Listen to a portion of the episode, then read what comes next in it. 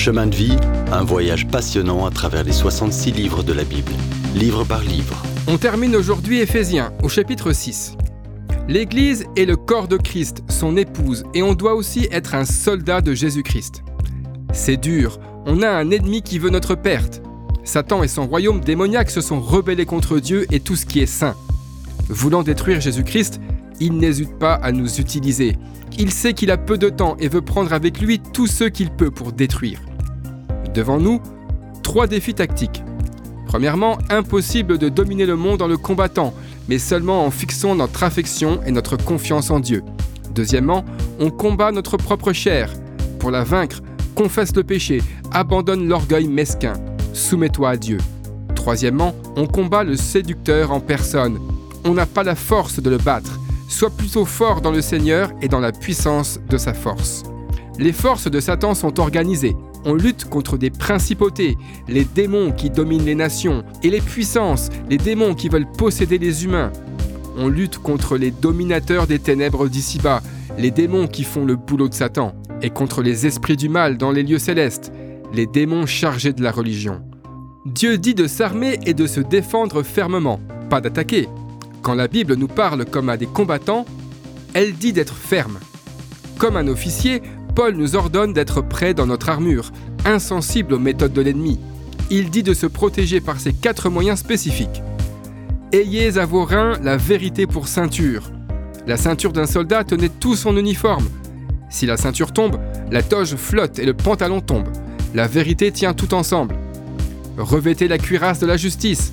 Revêt Christ, et en dessous devrait battre un cœur et une conscience en règle avec Dieu. Si on est pur, sans péché, on est protégé. Mettez pour chaussure l'évangile de la paix pour faire face à l'ennemi. Comme croyant, ton bouclier de la foi couvre le reste de ton armure et te protège des traits enflammés du malin. Mets le casque du salut. Ton casque protège la tête, ton esprit, ton intellect. La parole de Dieu présente des arguments intellectuellement satisfaisants et justes. Jusqu'ici, toute cette armure couvre le devant du soldat. Aucune protection n'est prévue pour la retraite. Un chrétien qui fuit est une proie pour l'ennemi. Nos seules armes offensives sont la parole de Dieu et la prière. L'épée de l'esprit, la parole de Dieu, est vivante, efficace et acérée.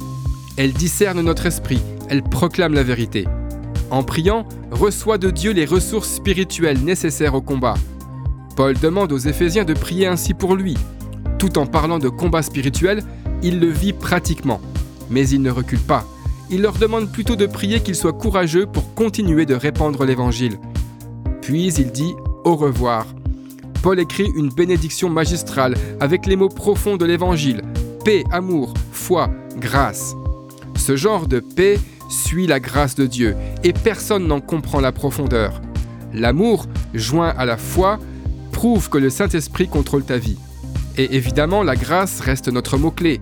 Elle entoure la lettre comme un ruban Belle image, puisque la grâce est le don de Dieu par lequel tu es sauvé et gardé aujourd'hui. Oui, on est dans le combat de notre vie, mais le Seigneur Jésus a déjà gagné la guerre. Si vous avez aimé cette rubrique et si vous voulez en entendre plus, allez sur le site ttb.twr.org ou téléchargez l'application. Retrouvez-nous aussi sur chemindevie.info. Vous voulez nous dire comment Dieu change votre vie par sa parole? Envoyez-nous un message sur WhatsApp au 07 81 46 39 39. À bientôt!